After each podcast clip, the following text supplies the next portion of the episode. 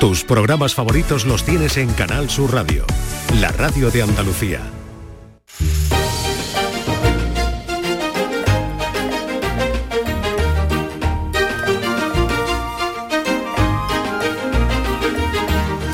Continuamos en Días de Andalucía en Canal Sur Radio hasta las 11. Les acompañamos y les recordamos para los más despistados que esta noche vamos a dormir una hora menos, llega el cambio de hora y se vuelve a abrir el cambio de hora de la primavera y se vuelve a abrir el debate sobre los perjuicios que entraña, sobre todo en cuestiones relacionadas con la salud y con el sueño, pero hay quien lo defiende. Y nosotros hemos citado hoy a detractores y a defensores, y ya cada uno que decida, aunque parece, y digo parece porque ya se ha retrasado varias veces este cambio de hora, tienen los días contados y en 2026 ya desaparecería en España y en la Unión Europea. Pero bueno, ya veremos. En cualquier caso, recuerden sobre todo si como nosotros, como este equipo de Días de Andalucía, tienen que trabajar temprano mañana, que esta noche hay que adelantar el reloj a las 3 cuando sean las 2 de ahí que vayamos a tener una hora menos de sueño.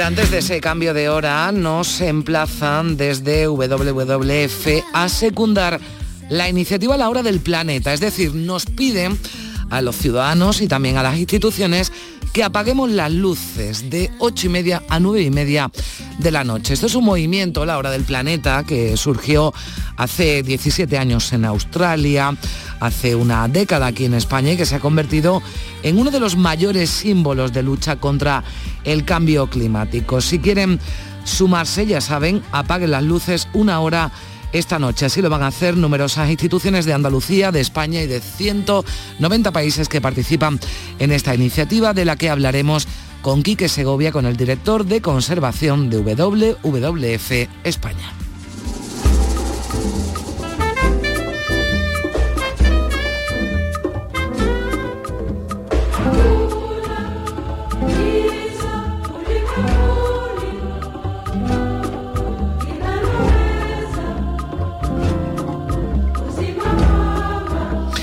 Esto que escuchan se llama Enwanga, luz en suajili, y es el resultado de la colaboración de las monjas clarisas africanas de Marchena en Sevilla junto al grupo Villas. Con uno de sus componentes, con Javier Carmona, vamos a hablar esta mañana de sábado, en la que ya saben tenemos clase de música con nuestro profesor Gil de Galvez, que hoy nos hablará de un compositor andaluz sevillano, Fernando Díaz Giles, gran creador de zarzuelas.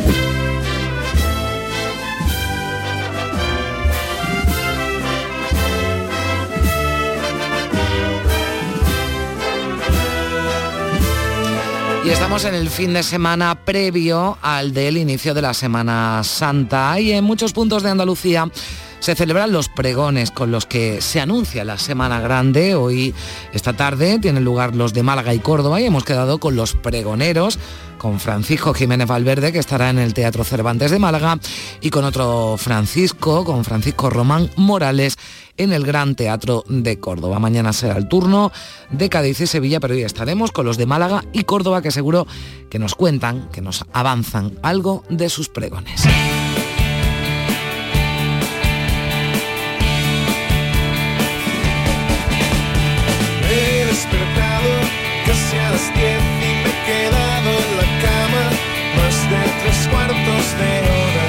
Aprovechando su presencia en la Feria del Libro de Tomares en Sevilla, hemos invitado a Días de Andalucía Borja Vilaseca, uno de los escritores superventas del país, que acaba de publicar Tú eres lo único que falta en tu vida, que es su sexto libro. Y terminaremos el programa con Cristina Consuegra, que hoy viene acompañada de Isamay Benavente, la directora del Teatro Villamarta de Jerez, pero que en noviembre se va a convertir, que no es poco, la primera mujer directora del Teatro de la Zarzuela de Madrid. Tenemos eh, muchas propuestas para intentar que su mañana de sábado sea más agradable, algo que sería imposible sin el trabajo de María Chamorro y Primisanz en la producción y de Juanjo González y José Manuel Zapico en la realización.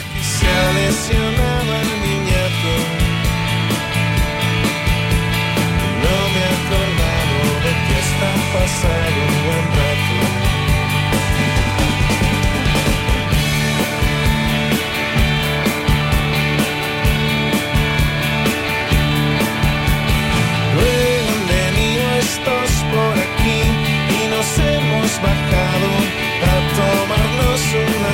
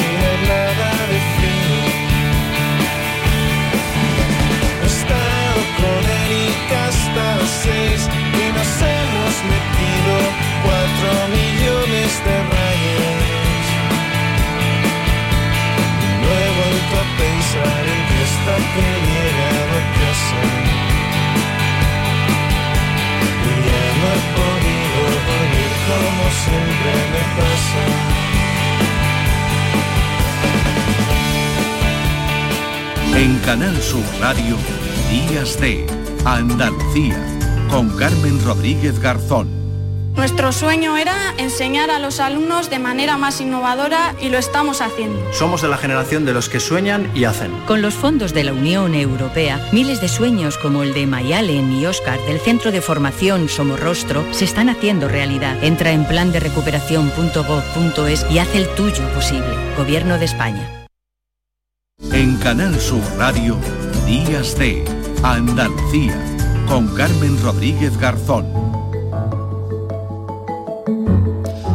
9 y 8 minutos de la mañana en la radio continuamente decimos la hora para que, bueno, si está haciendo cualquier actividad, va conduciendo, pues eh, tenga cumplida cuenta de la hora de los eh, minutos en los que le estamos hablando, pero seguro además que hoy en muchas conversaciones de este sábado con amigos, con la familia, en el bar donde desayunan, tienen que ver esas conversaciones con el cambio de hora. El bueno, dicen muchos, porque ahora tendremos días más largos, pero recuerden que esta noche, eso sí, dormimos una hora menos porque adelantamos los relojes a las 2 de la madrugada una hora. Es decir, a las 2 serán las 3. Ya salvo alguna reliquia, el cambio se hace solo, pero bueno, por si acaso compruébenlo, sobre todo si tienen alguna cita mañana, como nosotros, que tendremos que estar aquí tempranito. El cambio de hora tiene los días contados. Eso nos dicen desde hace años porque las autoridades, los que mandan, consideran que tienen más eh, perjuicios que beneficios. Pero no todos piensan lo mismo y hay dos investigadores españoles, dos físicos que defienden ese cambio horario y uno de ellos es José María Martín Olaya de la Universidad de Sevilla. ¿Qué tal? Muy buenos días. Muy buenos días, Carmen. Muchas gracias.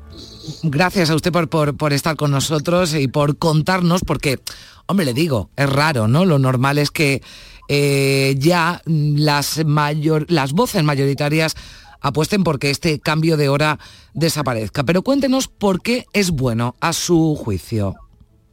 Bueno, porque se van a seguir sucediendo las estaciones año tras año. Vamos a seguir teniendo invierno, vamos a seguir teniendo verano el invierno es bastante diferente del verano en términos de horas de luz, en términos de cuando amanece, y lo que hacemos con el cambio de hora es ajustar la actividad humana al amanecer invernal. Ahora cada vez está amaneciendo antes, hoy en Sevilla ha amanecido a las 7 y 20 de la mañana, y eso permite hacer cosas antes. En, invierno no podemos hacer cierto tipo de cosas muy temprano porque amanece muy tarde, amanece a las 8 y 40 minutos en la ciudad de Sevilla.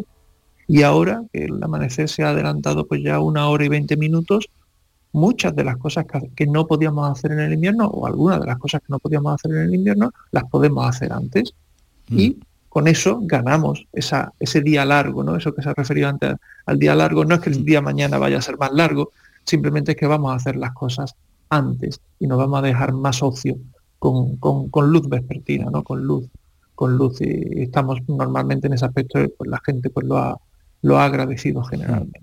Eh, eh, José María, a raíz del, cambio que ya se ha producido en Estados Unidos y que rechazan desde la Sociedad de Investigación del Sueño, usted y Jorge Mira de la Universidad de Santiago envían una carta en la que argumentan que no es tal ese perjuicio, ¿no? ¿En qué se basan? Bueno, no, no es tanto que no sea tal el perjuicio como que de una forma natural la gente tiende a adelantar su actividad en, primavera. El amanecer se adelanta y la gente tiende a, adelantar su actividad también. En otoño el amanecer se va retrasando y la gente tiende naturalmente a retrasar su actividad. Y eso antiguamente se hacía de forma bastante natural. Simplemente pues uno ajustaba su actividad con el amanecer aproximadamente y lo hacía de una forma continua, de una forma suave a lo largo del año. El problema es cuando aparecen los horarios, cuando las sociedades empiezan a estar reguladas por horarios. En 1811 la Corte de Cádiz ya tenían un horario de sesiones diferente en invierno y en verano, porque en 1811 el verano en Cádiz y el invierno en Cádiz pues era exactamente igual que es ahora. Y los, diputados de, de las Cortes pues decían, oye, en verano amanece temprano, vamos a ir un poquito antes a las sesiones y en invierno amanece tarde, vamos a ir un poquito más tarde a hacer las sesiones de, las cortes. Ese tipo de regulación que ha ocurrido siempre en ciertas latitudes, como por ejemplo las latitudes de la península ibérica, ahora lo hacemos con el cambio de hora. Ahora, digamos, toda la sociedad de golpe, de forma sincronizada, adapta el inicio de su actividad a un momento más avanzado para los meses de primavera y verano o a, un, momento más retrasado para los meses de otoño y invierno. En primavera-verano, perdón, en primavera-verano ganamos esas horas de luz que le estaba comentando antes, ganamos también evitar un poco la insolación del mediodía, porque claro, si no adelantan la actividad, en cuanto amanece en verano en, en, Andalucía, sale el sol y al momento está la torta de calor atizando, ¿no? Entonces conviene adelantar para evitar esa insolación del mediodía y en invierno lo que nos permite es ir a entrar a trabajar o ir a empezar a trabajar de día, sin que se nos haya hecho muy mm. O sea, usted apuesta más, no tanto por em, quitar ese, cambio de hora, ¿no? Esos cambios de hora eh, que, bueno, que tenemos dos veces al año, sino por adaptar los horarios, eh, los horarios laborales, los horarios escolares, entiendo también, a, a las estaciones, ¿no? Porque usted lo decía al principio, las estaciones esas no van a cambiar, esas las vamos a, tener durante, durante todo el año, esos, cambios estacionales.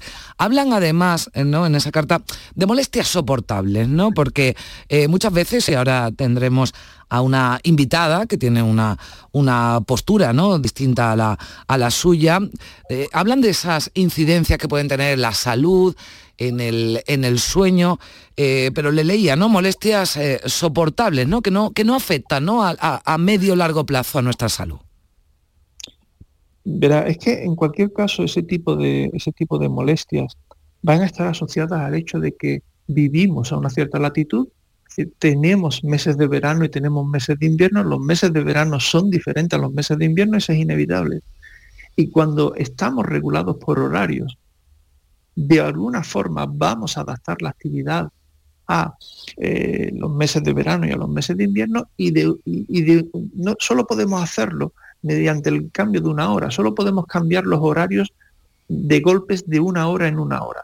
Podemos hacerlo mediante el cambio de hora, que es lo que vamos a hacer mañana, y lo vamos a hacer con el golpe de una hora, o podemos hacerlo adaptando los horarios, como comentaba antes. Pero si adaptáramos los horarios, lo haríamos también a golpes de una hora. Es decir, un comercio diría, pues tal horario entre los, en los meses de verano, tal horario en los meses de invierno, y seguramente lo haría también a golpe de una hora. esas molestias, esos efectos en la salud, hasta cierto punto son inevitables en el sentido de que son riesgos asociados a el entorno en que vivimos y a cómo nos organizamos socialmente. Eh, eh, José María, ya para, para terminar con usted, ¿hay quién eh, se basa para estar en contra de ese cambio de hora de que en España estamos en una zona horaria equivocada, a la que no nos corresponde? Están equivocados ellos. Quiero decir que eso no plantea ningún problema porque realmente la actividad en, España está adaptada a sus horas de luz. Nosotros empezamos la actividad cuando ha amanecido. Nosotros no nos regimos por ningún otro lugar, sino simplemente uno toma decisiones en función de si ha amanecido o si ha anochecido. Y da igual lo que ponga el reloj.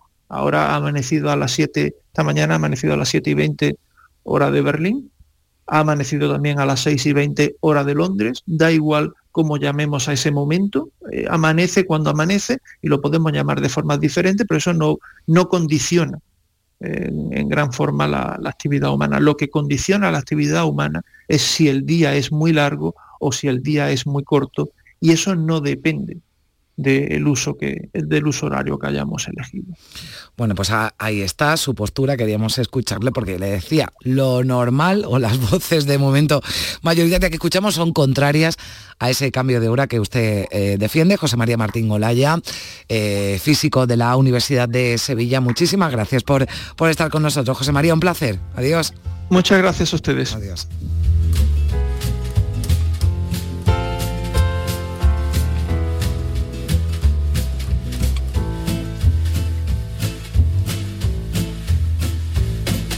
La tarde consumió su luego fatuo,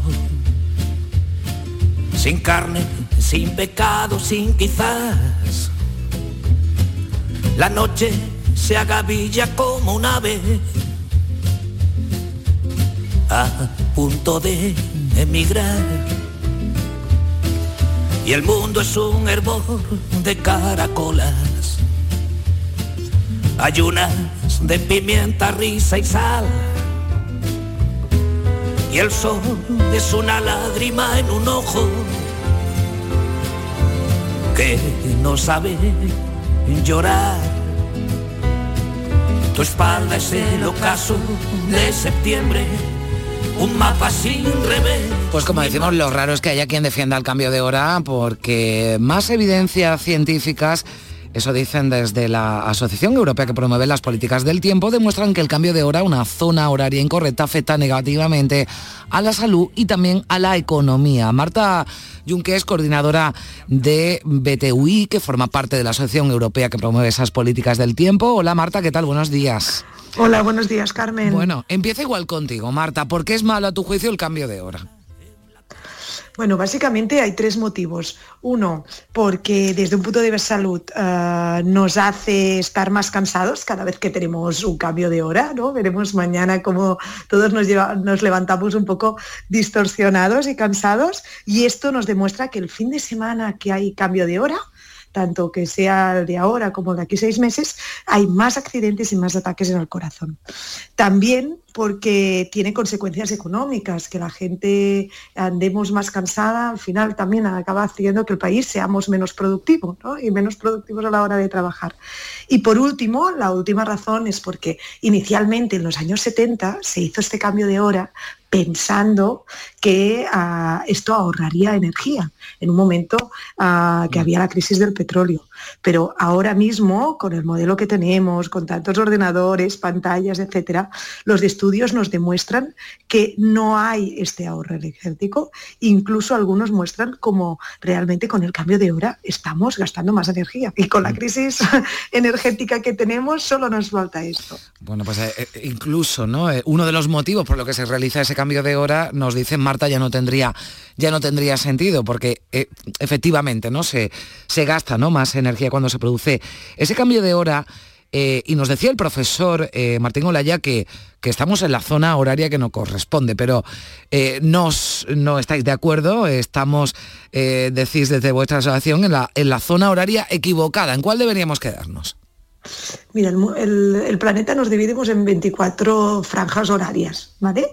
Y nosotros en España ahora mismo estamos en la franja horaria que le corresponde a Alemania. Esta es una decisión que tomó Franco en los años 40 que decidió que en lugar de estar en nuestra zona horaria natural, nos, íbamos a levantar a la zona horaria de Alemania.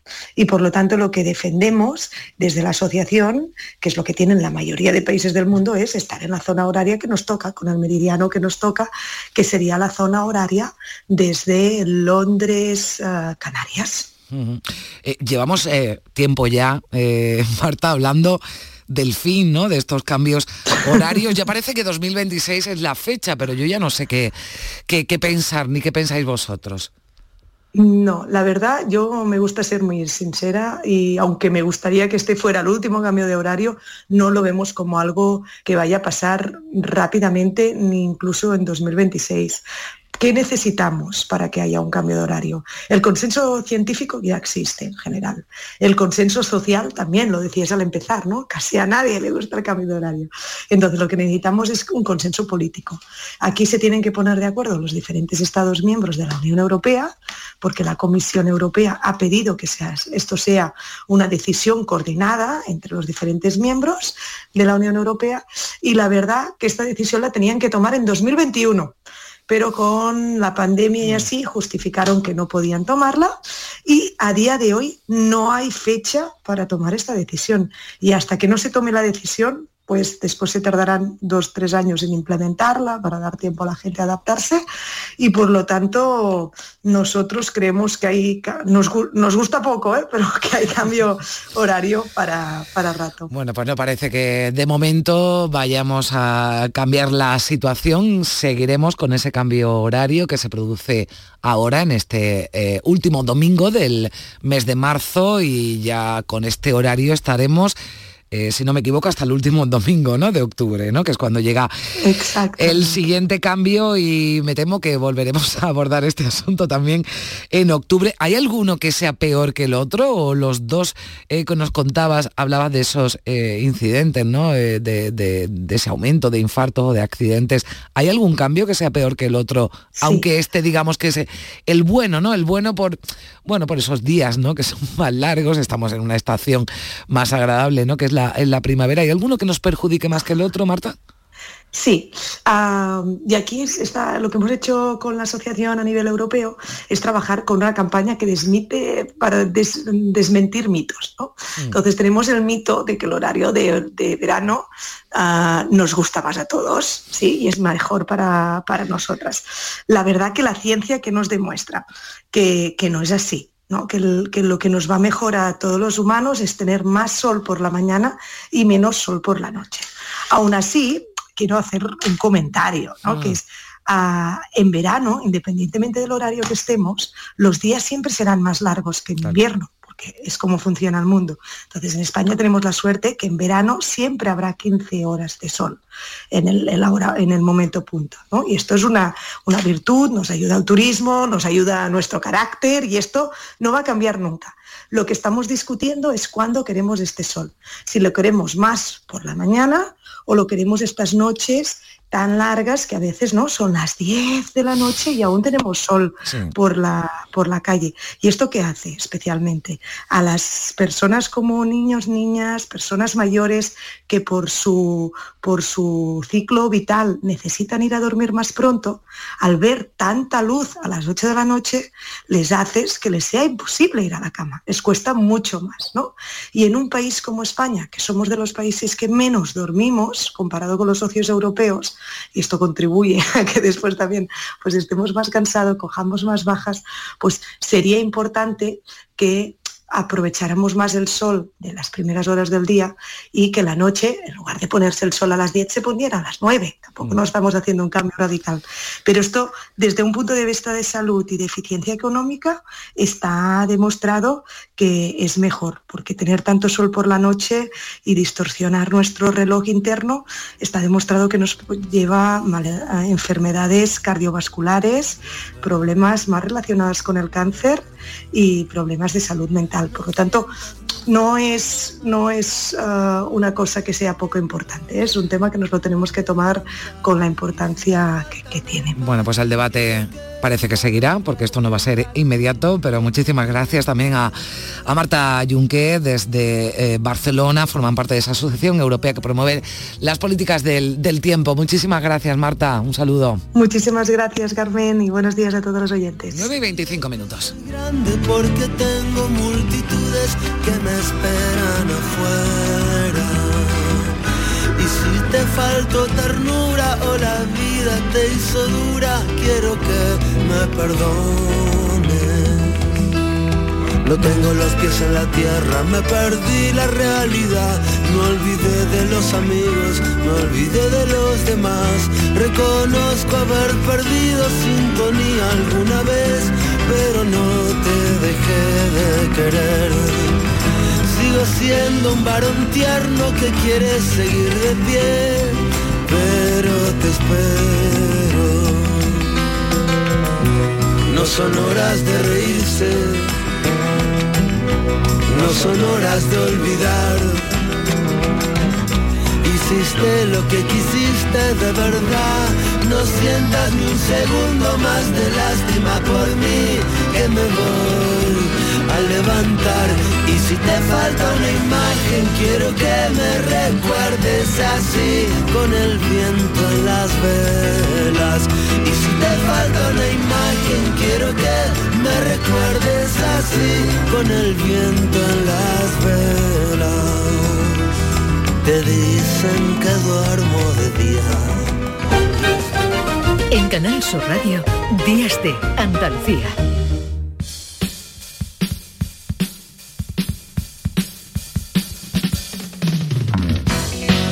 9 y 27 minutos antes del cambio de hora y antes de irnos a la cama desde WWF nos invitan a apagar la luz una hora, de 8 y media a 9 y media, la hora del planeta, un movimiento mundial en el que participan más de 190 países y millones de personas apagando las luces de sus hogares, empresas, edificios y monumentos más emblemáticos. Es un movimiento que nació hace 17 años en Sydney, en Australia, y desde entonces se ha convertido en uno de los mayores símbolos de lucha contra el cambio climático. Quique Segovia es director de conservación de WWF en España. Quique, ¿qué tal? Muy buenos días. Hola, buenos días. Bueno, antes de que ya nos despistemos con el cambio de hora, la cita de ocho y media a nueve y media, porque es importante apagar las luces esta noche y qué puede suponer nuestro gesto, Quique. Es un, es un símbolo, como bien has dicho en tu introducción. Eh, es un símbolo en el que eh, la ciudadanía, los gobiernos y las empresas nos ponemos de acuerdo para hacer todos algo a la vez un gesto simbólico, apagar la luz una hora de ocho y media a nueve y media de la tarde. Pero, pero precisamente en, el momento actual, con, una crisis climática tan, tan grande, con los últimos datos que nos ha dado la ciencia esta misma semana, estos, estos símbolos adquieren una gran importancia, ¿no? porque tenemos poco tiempo para eh, evitar los mayores impactos del cambio climático y necesitamos una acción conjunta. Entonces, ser capaces de hacerlo una hora eh, nos dice, ¿y por qué no somos capaces de hacerlo todo el año? ¿no? Ese es el mensaje que queremos trasladar. Pues los últimos eh, informes apuntabas que, que son muy poco alentadores. Si no frenamos esto ya, y el ya este es con mayúscula y con todos los signos de exclamación, tendremos un problema mayor del que ya tenemos.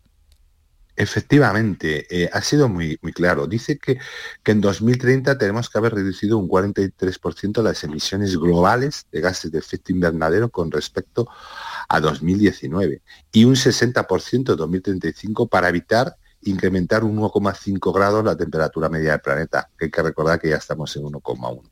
En 1,1 estamos sufriendo, vimos el verano pasado lo que, nos, lo que nos pasó en España y en todo el planeta. Este año no pinta nada bien. Eh, las alertas están ahí, las alertas climáticas las estamos viendo, las estamos sufriendo ya y la ciencia está siendo muy clara.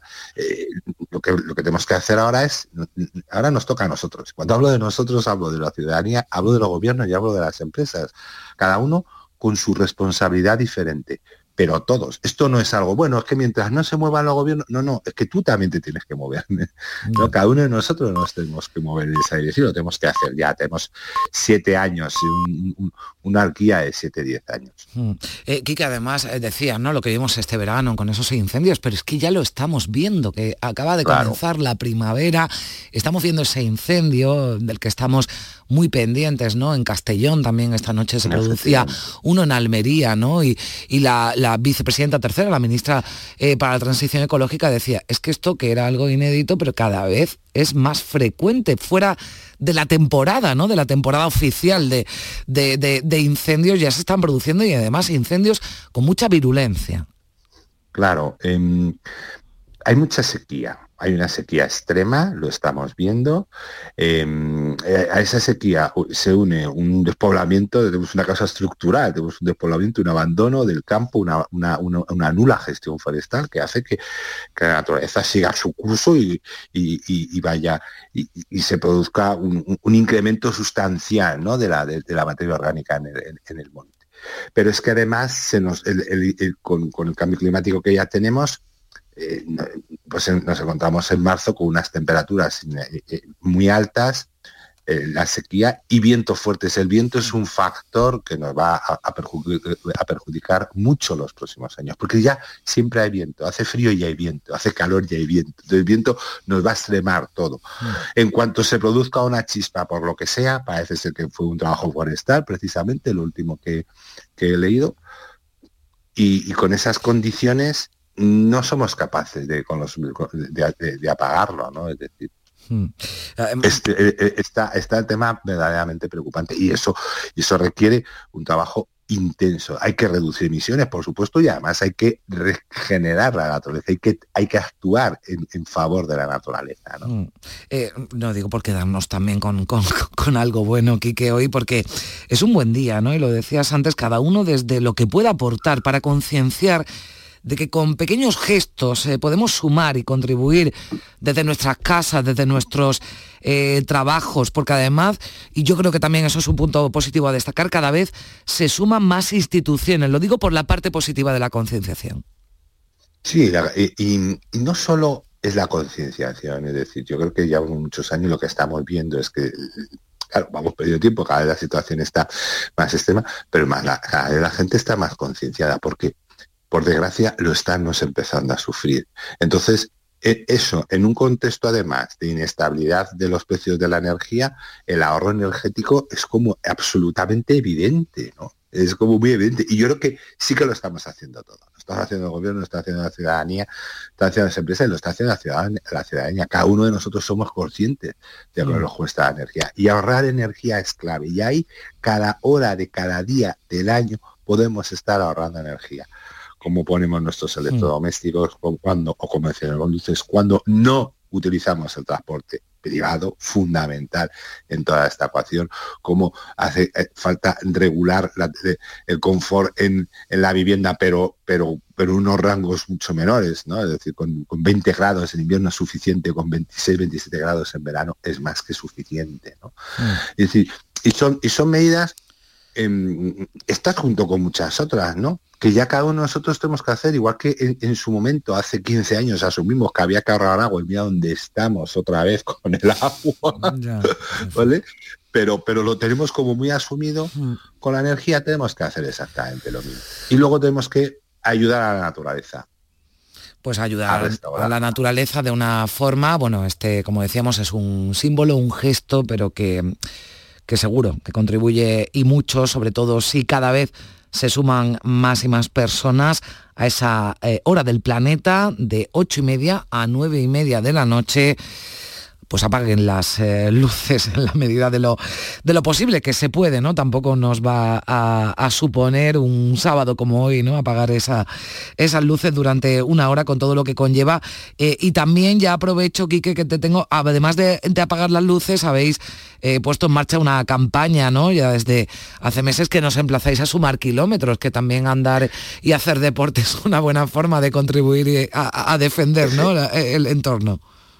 Efectivamente, nos parece que, la salud del planeta, la salud y, nuestra propia salud van íntimamente ligadas, ¿no? Entonces, qué cosa más bonita que hacer kilómetros sin quemar combustibles fósiles, mm. andando, corriendo, en bicicleta, en patinetes o nadando. Y le estamos invitando a la ciudadanía a que haga eso. Que ya llevamos 500.000 kilómetros, ya hemos, ya, hemos dado 12 vueltas al planeta em, eh, con, esta, con esta iniciativa. Y está respondiendo bien, está, nos mm. parece que es muy interesante. Y hablando ante las instituciones, mira, Andalucía se han, se han sumado 94 municipios a la hora del planeta, que está muy bien. Todas las capitales de provincia, los grandes municipios han respondido y están respondiendo bien. Y la ciudadanía también. Entonces yo creo que el mensaje positivo es ese, podemos hacerlo, podemos hacerlo. Y además es que no depende de nada, depende de nosotros mismos. Esto sí que es algo que depende de nosotros mismos. Hmm. Y entonces claro que podemos, claro que podemos hacer. Pues nada, apagamos las luces y nos echamos a la calle a andar y así pues también contribuimos un poquito más. Contribuimos un poco. Bueno, pues ya lo saben. sí, diga, dígame. sí, solo una cosa, la campaña ha empezado ya, porque es una, una, campaña global de ocho y media a nueve y media de la tarde. Las ocho y media, ahora mismo ya son, han pasado las nueve y media en el, en el, en el Pacífico Este. Entonces, por Samoa y tal, ya ha empezado la campaña, ya ha pasado la primera de campaña, la campaña ya, ya, empieza a desarrollarse. ¿no? Se ha pagado de, edificios emblemáticos, ya, ya, ya se ha iniciado. Bueno, pues a las ocho y media llegará aquí, ocho y media de la tarde, hora española, llegará aquí a esa hora. Pues, pues ya, ya lo saben, apaguen luces y, como decía, hacer kilómetros también por el, por el planeta. Gracias, Quique Segovia, director de conservación de WWF en España. Un saludo. Muchísimas gracias y buenos días.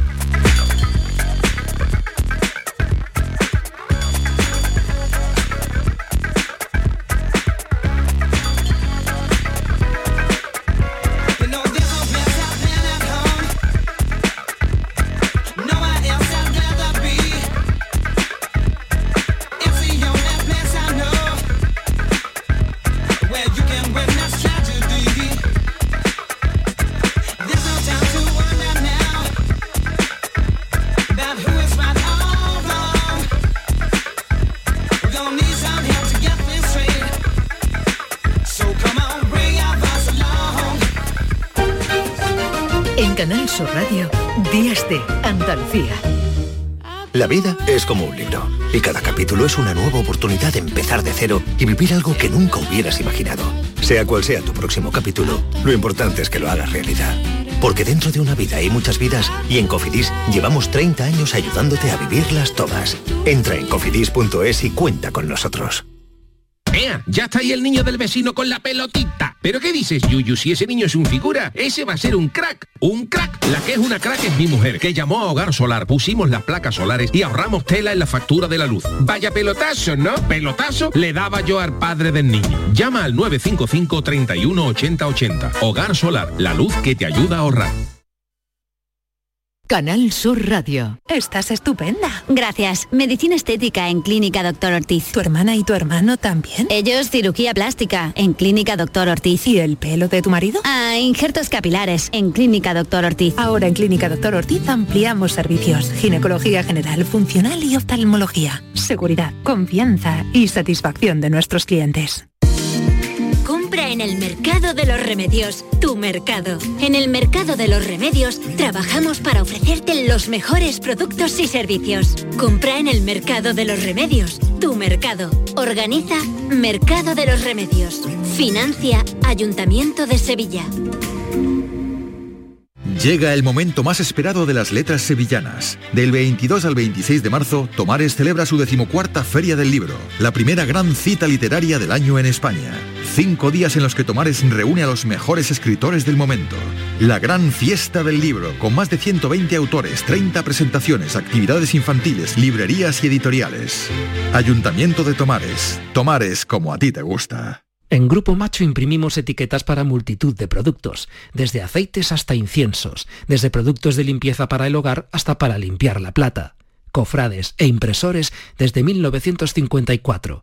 Te deseamos feliz estación de penitencia, porque en Grupo Macho imprimimos actitud cofrade.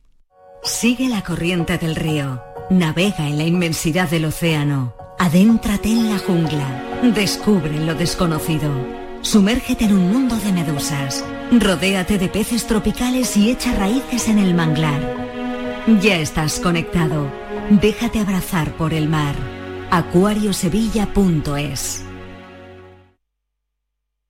En cofidis.es puedes solicitar financiación 100% online y sin cambiar de banco. O llámanos al 900 84 12 15. Cofidis, cuenta con nosotros.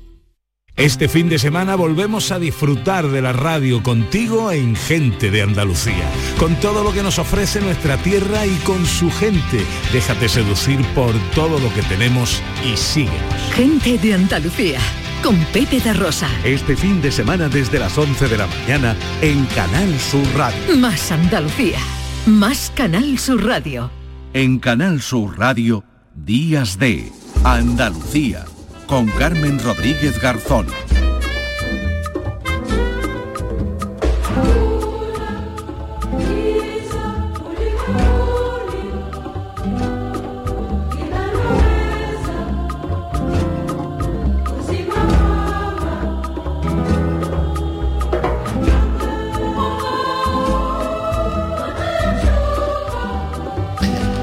Esto que suena, es que me daba hasta palo cortarlo porque suena tan bonito, eh, se llama Enwanga, que es luz en Swahili y forma parte del último trabajo de la Villas.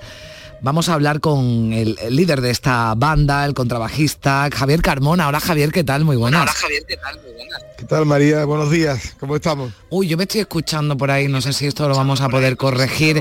¿Tienes unos auriculares puestos o algo, Javier? No, no, no, estoy en un sitio con, con cobertura ahora mismo. ¿Me escucha bien? Sí, sí, es que lo que pasa es que me estaba yo escuchando también y me estoy escuchando bueno, voy a intentar yo hablar poco que nos cuentes tú, Javier, cómo se fragua esta maravilla, esta colaboración con las monjas de Santa María de, Marchena, cómo surge esta fusión. Pues mira, eh, La Villa es, un grupo que lleva ya pues 16 años eh, formado y este es nuestro sexto trabajo discográfico.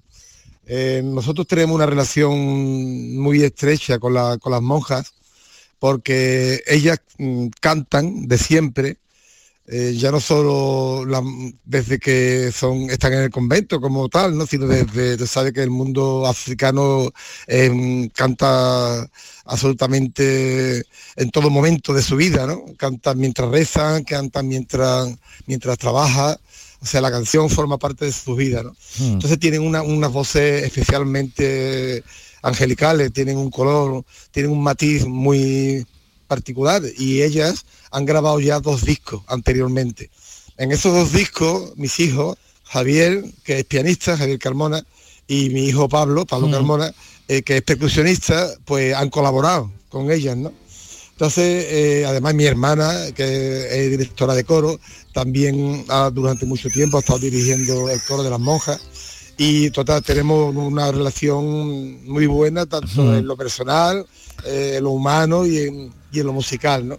Eh, y, ahora pues cuando hemos grabado el nuevo disco pues se me ocurrió que esa colaboración podía ser ahora al revés no podía ser que ellas eh, colaborasen con nosotros entonces mi hijo Pablo compuso un tema que se llama Wanga se, está inspirado en San Francisco de Asís como mm. puede ser de otra manera que es el el patrón de las monjas clarisas, y además tiene mucha relación con el título del disco que se llama Tierra de Luz, mm. eh, que está inspirado en un, poema de Lorca, La Seguidilla. Entonces, eh, como te digo, el, el tema que cantan las monjas se llama Wanga y significa luz. Mm. Como ellas son de, son de clausura, pues no, no pudieron venir al estudio a grabar, entonces nosotros grabamos primero lo que es la música, la grabamos en el estudio y luego fuimos con todo el equipo, eh, imagínate, ¿no? De micrófonos, de ordenadores, de mesas, Sí. de auriculares y ellas en el altar con los auriculares puestos, pues gra- grabamos lo que pudo, lo que es la, lo que es la voz, esa voz increíble que estáis escuchando, bueno. tiene un ámbito melódico increíble, desde lo más bajo hasta lo más agudo. Pues la. Villas, esa tierra de luz, es que tenemos alguna, alguna dificultad, pero no lo ha explicado Javier perfectamente, esa colaboración con las eh, monjas eh, clarisas del convento de Santa María de Marchena, monjas de clausura, pero que han colaborado en este disco que se llama Tierra de Luz, por ese poema de, de Lorca, por el poema de Cantejondo dedicado al paso de la Seguirilla, pues se llama Tierra de Luz, pero también además cuenta con colaboraciones importantes como la de Esperanza Fernández. Fíjense, escuche.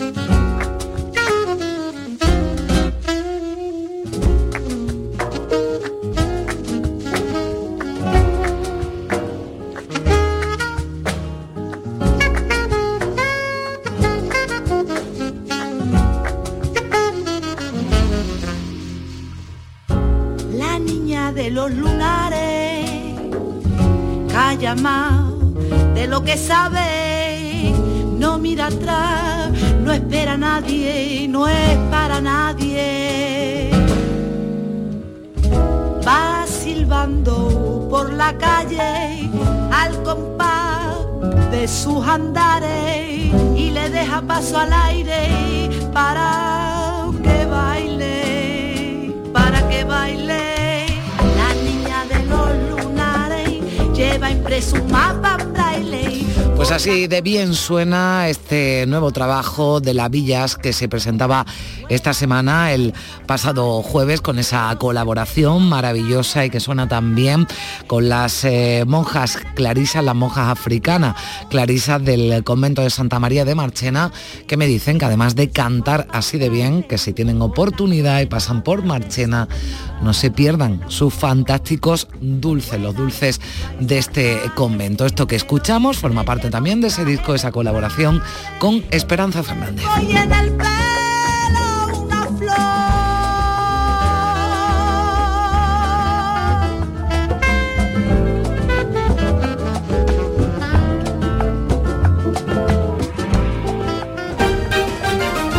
Canal Sur Radio, Días de Andalucía.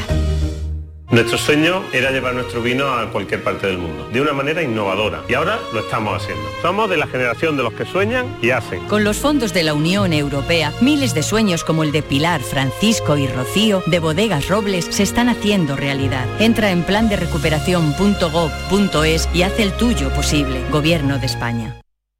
Las peritas de agua, los plátanos y el aguacate. ¿Algo más? Sí, decirte que te considero, bueno, os considero como a mis hijos. Higos, claro, muy ricos los tengo. Hijos, hijos, vosotros, los dos, hijos míos. Madre no hay más que una. Claro que por 17 millones a lo mejor te sale alguna más. Ya está a la venta el cupón del Extra Día de la Madre de la 11. El 7 de mayo, 17 millones de euros. Extra Día de la Madre de la 11. Ahora cualquiera quiere ser madre. A todos los que jugáis a la 11, bien jugado. Juega responsablemente y solo si eres mayor de edad. ¡Ea! Ya está ahí el niño del vecino con la pelotita. ¿Pero qué dices, Yuyu? Si ese niño es un figura, ese va a ser un crack. ¡Un crack! La que es una crack es mi mujer, que llamó a Hogar Solar, pusimos las placas solares y ahorramos tela en la factura de la luz. Vaya pelotazo, ¿no? Pelotazo le daba yo al padre del niño. Llama al 955 31 80 80. Hogar Solar, la luz que te ayuda a ahorrar. Solo con tu mano se crea una sonrisa. Únete a la red de voluntariado de salud mental de Andalucía y ayúdanos a construir una sociedad más justa y responsable. Cambiamos tu tiempo por sonrisas. Busca la asociación más cercana a tu domicilio en la web saludmentalandalucía.org. Campaña subvencionada por la Consejería de Inclusión Social, Juventud, Familias e Igualdad. La noche más hermosa y Pilar Muriel te dan respuestas a tus preguntas. Estoy con muchas ganas de encontrarme de nuevo contigo en esta aventura del conocimiento que te proponemos cada fin de semana, viernes y sábado, a partir de las 11 de la noche y hasta las 3 de la madrugada. Cuatro horas en las que no va a faltar ni la historia, ni la ciencia, ni el misterio, ni el crecimiento personal. Así que tienes una cita conmigo. La noche más hermosa, con Pilar Muriel. Más Andalucía. Más Canal Sur Radio. La primera libertad del silencio. Música. Soy de Aragón, la tierra noble, la de los claros torrentes, con sus hembras sonrientes y sus mozos como el roble, orgullosos y valientes. Maestro Gil de Galvez, José Manuel, ¿qué tal? Muy buenos días. Buenos días, Carmen. Bueno, esto que estamos escuchando, este Sí. soy de Aragón, pero no vamos a hablar de un compositor aragonés, sino de un andaluz, ¿verdad? Sí, de- del sevillano Fernando Díaz Giles. Estamos escuchando el paso doble Soy de Aragón de su zarzuela Il Divo. Eh, un compositor maravilloso para que nuestros oyentes se ubiquen. Bueno, pues Fernando Díaz Giles nació en 1887. ¿De acuerdo? Eh, básicamente a comienzos de princi- principios del siglo XX es cuando empieza a desarrollar su carrera musical. Él pasa su infancia en Sevilla y Ronda, fíjate que dos sitios andaluces más bellos, ¿no? Eh, estudia con Luis Leandro Mariani en Sevilla, que de él hemos hablado mucho. Un- fue un gran compositor que fue el organista de la Catedral de Sevilla. Y bueno, en 1905 se va con la familia a Madrid y en 1907 entra en la Academia de Infantería y se hace militar, ¿no? Va progresando, llega hasta capitán. Ten en cuenta que en estos momentos muchísimos músicos encuentran un camino en la, en la carrera. de- Sí, hemos contado muchas Sí. historias, ¿no? De- y además después también eso se nota, ¿no? Y tiene influencia, ¿verdad? En sus Hombre, composiciones, claro. eh, evidentemente, evidentemente. Fue, un- fue un hombre de su tiempo, pero Mm. fíjate que en el año 1923 aprobó eh, eh, las oposiciones como profesor de piano del Conservatorio de Valencia, ya deja esta carrera militar y se dedica por completo a, a- a la música y donde destaca y Mm. compuso un montón de piezas, compuso de todo tipo, ¿eh? incluso música sinfónica, pero digamos que lo que más trasciende a- en vida y perdura Mm. en el tiempo fue la, zar- la zarzuela principalmente, ¿no? La zarzuela del Romeral, el cantar del arriero, lo vamos a oír luego. Por ejemplo, hacía también bandas sonoras de las películas de entonces, donde participaba pues Raquel Meyer, Imperio Argentina. Estamos en otro compositor que se ubica en, est- en toda esta cuestión tan interesante, pues bueno, de estos años 30, 40, ¿no? Que por otro lado pues fueron unos años pues muy complejos, pero que la música y, y el ocio Mm. en muchos sitios pues evidentemente siguió adelante. Fíjate que te, te he seleccionado el próximo, el próximo track, Mm. porque él compone la, la zarzuela del Romeral, que se, se ambienta en la Sierra de Alcaraz, ahí en Albacete, ¿no? Pero también compone la, la zarzuela La Alhambra, ¿no? Mm. Eh, te he seleccionado un trocito que se llama Romanza a la Carta del año 1947, que la canta Conchita Panadés y dirige el mismo Fernando Díaz Giles.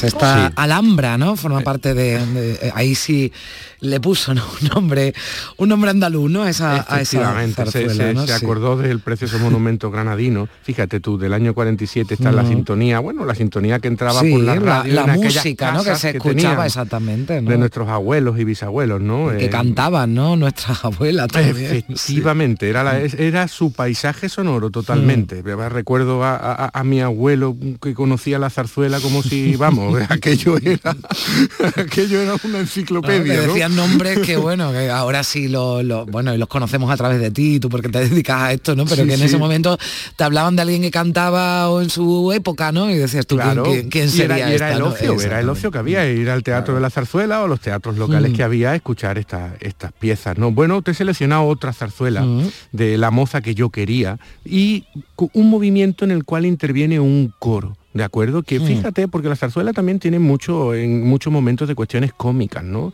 Y no, no te creas que esto se aleja tanto de lo que pudiese ser, por ejemplo, un, un- un coro de carnaval, ¿no?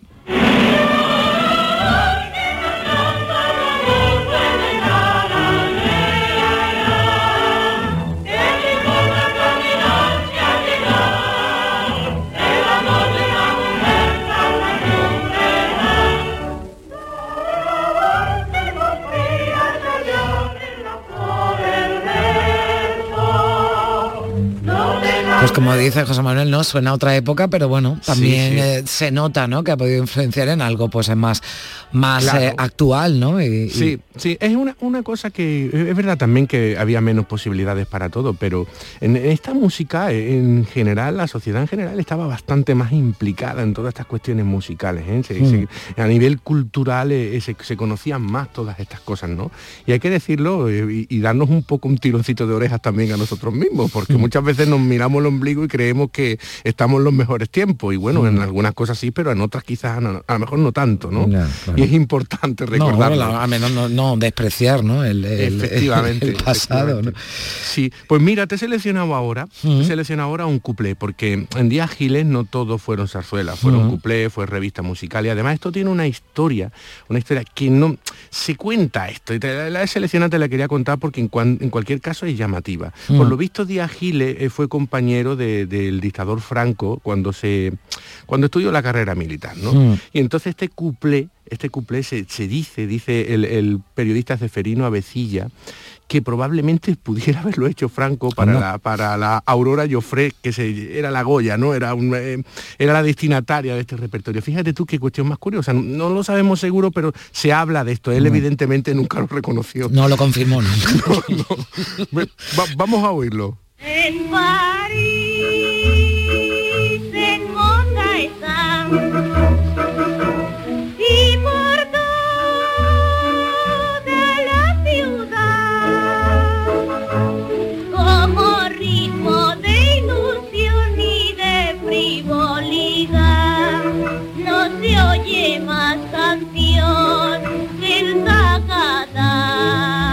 Bueno, ahí tienes el tacatá. Bueno, además con esa historia, ¿no? Sí, Habrá que cual- indagar un poquito más a sí, ver si se encuentra algún manuscrito, ¿no? De Interesan- Franco. con esta interesantísimo. composición. Bueno. Interesantísimo, también músico. Bueno, vamos, vamos a ver. Mira, seguimos para adelante. Vamos a ver. eh, yo no me caso con usted la siguiente que te he seleccionado. Fíjate todos los nombres que tenían en estos tiempos la- la- las canciones. Yo no y me caso letras, con ¿no? usted, ¿no? Y la revista. Sí, pertenece a la, a la revista musical Las Meninas, donde te selecciona la canción de la guitarra que fue un super éxito, que la canta Conchita Supervía, ¿no? otra gran cantante de este tiempo, para el sello Odeón, y que eh, sí, digamos que se popularizó de una manera, eh, esta, esta canción sí le dio bastantes beneficios al compositor Díaz Giles. Ah, canta guitarra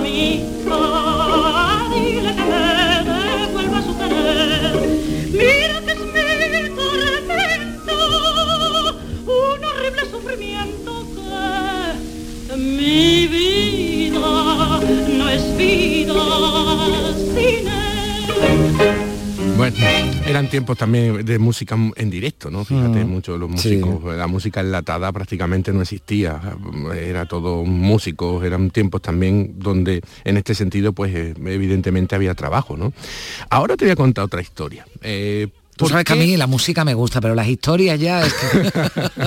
Pues mira ¿qué qué historia. Te voy a contar? otra historia muy, muy bonita también, porque Díaz Giles trasciende mucho en el mundo militar porque es el que hace el himno de la de infantería, ¿de acuerdo? O sea, todos los que son de 45 años para arriba y que hicieron en su día la mili en, Mm. en infantería, pues se van a acordar de la letra del himno de infantería que lo hizo Díaz Giles. Pero fíjate, cuando llegó, cuando era un cadete, el coronel Villalba Riquelme, pues bueno, dijo, vaya, ha llegado un cadete aquí que es un buen músico y que toca el piano. Pues le dio una semana de permiso en el casino de, de Toledo para componer el himno. Dijo, usted tiene que componer un himno. Bueno, pues allí en el casino lo que hizo fue jugar al billar y tratar de, de- de ligar todo lo que pudo. ¿De acuerdo? Y cuando volvió no compuso nada. Y bueno, pues el, el general pues, dijo, vamos a ver cómo mm, esto es una cuestión de inspiración, pues no, no pasa nada. Ya, ya vendrá la inspiración. La, la primera que cometió una lo metió en el calabozo. Y dijo, ahí te vas a inspirar, ¿no? Sí, sí, sí. Y bueno, y allí cuenta Díaz Giles que nunca más un pupitre, una vela y una silla, pues allí eh, hizo el papel pautado, lo escribió el papel de música, los pentagramas sobre un cuaderno donde tenía trigonometría, ¿no? Y hizo el himno, ¿no? Y el coronel dijo, si llego a saber esto, en vez de una semana de aseto, te meto un mes de corrección. A ver, ¿y cómo sonaba, José Manuel? ¿Qué? Pues fíjate, vamos a ver si nos pinchan eh, el, El himno. el himno de infantería. Bueno, este, este himno de infantería es el que los reclutas cantaban machaconamente siempre en, en- en el servicio militar.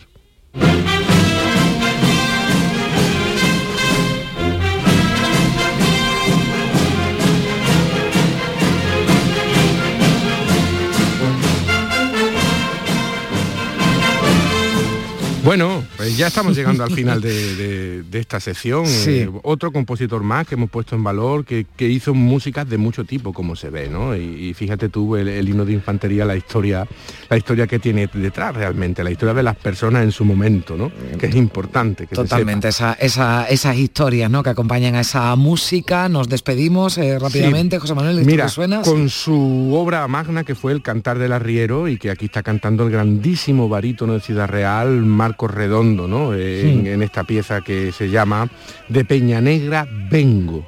Bueno, pues nosotros nos vamos, aunque seguimos, pero te despedimos ya, José Manuel Gil de Galvez, un placer, como siempre. Un abrazo fuerte. Un abrazo.